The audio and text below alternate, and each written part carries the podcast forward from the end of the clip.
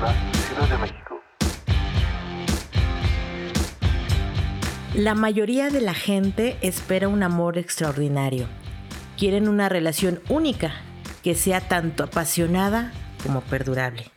Pero ¿sabes? Esto ya te sucedió cuando Dios te creó. Cuando Dios te creó, Su deseo ha sido siempre tener una relación apasionada y duradera contigo. Al igual que tú y yo, Dios quiere la mejor historia de amor. Dios quiere la mejor historia de amor. Mateo 22:37 lo resume de la siguiente manera. Amarás al Señor tu Dios con todo tu corazón, con toda tu alma y con toda tu mente. Amar a Dios con todo el corazón significa reservar lo mejor de nuestro afecto para Él. Hacer tiempo cada día para construir una relación íntima a través de la oración. Él quiere conocerte y que tú lo conozcas. Es fácil hacerlo. Puedes empezar compartiéndole alegrías, contándole las grandes noticias del trabajo.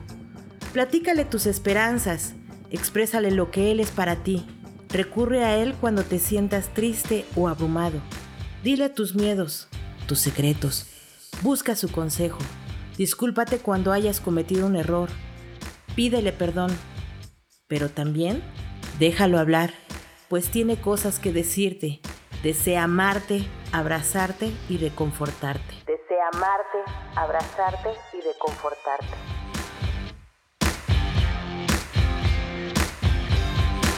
Cada día es tiempo para conocer a Dios. Cada día es tiempo para conocer a Dios. Ámalo con todas tus fuerzas. Ámalo con todas tus fuerzas.